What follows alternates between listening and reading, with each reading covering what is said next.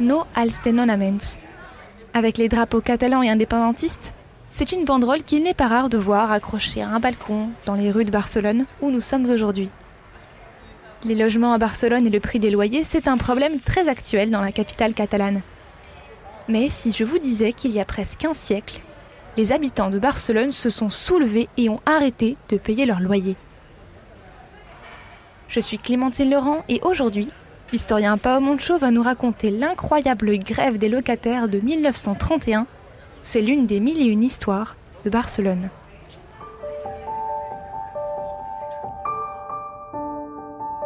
Les mille et une histoires de Barcelone, un podcast Equinox Radio. Des gens qui vivaient dans les baraques. Des ouvriers qui dépensaient une grande partie de leur salaire dans leur loyer. Des expulsions à répétition par la justice.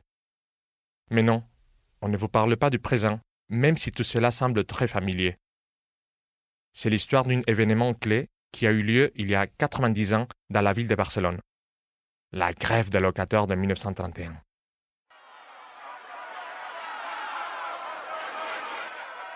Après la Première Guerre mondiale, on se marche dessus à Barcelone. Avec la croissance économique, beaucoup de gens viennent s'installer à Barcelone. Ils viennent de toute la Catalogne et des territoires les plus proches de la péninsule. Barcelone passe d'environ 800 000 habitants en 1925 à plus d'un million en 1931.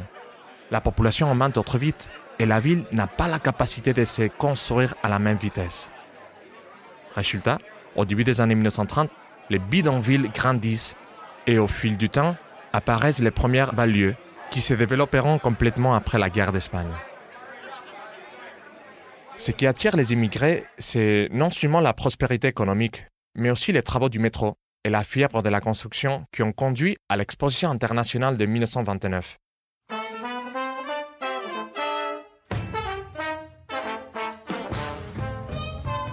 Ce sont des travaux pharaoniques, promus par la dictature de Primo de Rivera, avec le soutien des bourgeois qui y voient une opportunité de projeter la ville à l'échelle internationale. À Barcelone, c'est donc très difficile de se loger au début des années 30. Environ 5000 personnes vivaient dans des chambres louées et environ 30 000 dans des cabanes. Et avec la demande, les propriétaires augmentent énormément les prix des appartements. Il ne s'agit pas d'un problème d'espace, mais bien d'un manque total de logements convenables et de réglementations par les autorités. Et dans ce climat déjà tendu, la crise est arrivée. Les craques boursiers de 1929 et la fin des travaux du métro et de l'exposition internationale ont entraîné une augmentation du chômage. Beaucoup de gens n'avaient pas les moyens de payer leur loyer, qui continuait à augmenter.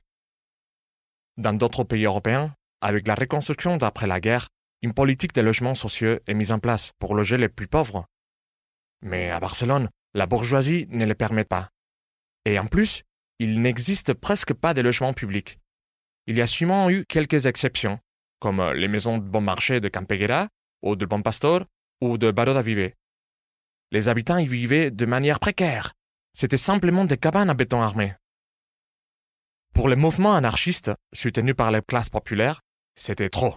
La situation à Barcelone est insoutenable et le début de la Deuxième République espagnole ne répond pas aux attentes de la transformation sociale.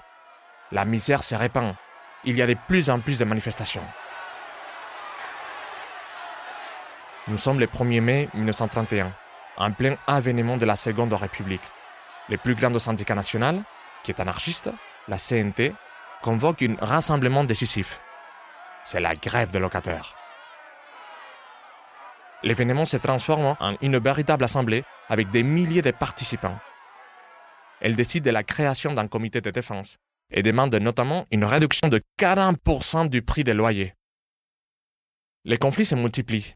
Les femmes dirigent, et lorsqu'une expulsion a lieu et que les autorités jettent le mobilier à la rue, elles remontent les meubles dans les logements où avait lieu l'expulsion. Depuis les tribunaux également, un fonds de résistance est créé pour stopper l'expulsion les temps ne cessent de monter entre les manifestants et les forces de l'ordre, avec des affrontements directs qui font des blessés et des morts. En juillet 1931, 40 000 familles arrêtent de payer leur loyer. En août, ils sont 100 000. Mais la police continue à intervenir et le comité de défense est arrêté. Le nombre d'insurgés diminue, même si cette famille continue à ne pas payer jusqu'à 1939, date de la fin de la guerre. Après la fin de la grève des locataires, la Chambre de la construction est la grande gagnante. Mais également les syndicats de la construction. Pour lui, le fait que les familles aient économisé 52 millions de pesetas lors de la revendication est une excellente nouvelle.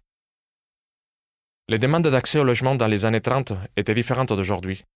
Mais les prix des loyers, les expulsions et la manque de logements publics restent une constante à Barcelone la capitale catalane souffre encore des conséquences d'une politique et d'une offre immobilière qui ne couvrent pas les besoins réels de la population.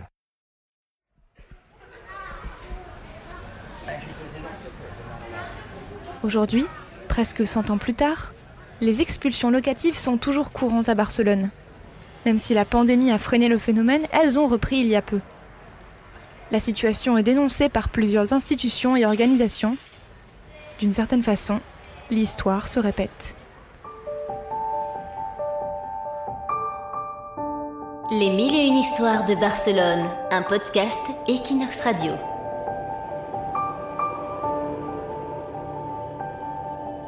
C'était l'une des mille et une histoires de Barcelone, un podcast produit par Clémentine Legrand pour Equinox et présenté par Pao Moncho, historien et guide de Passejant per Barcelona. Écoutez-nous sur Equinox rubrique podcast, sur Spotify, Apple Podcast et toutes les plateformes. N'hésitez pas à partager cet épisode et rendez-vous dans deux semaines pour écouter une nouvelle histoire de Barcelone.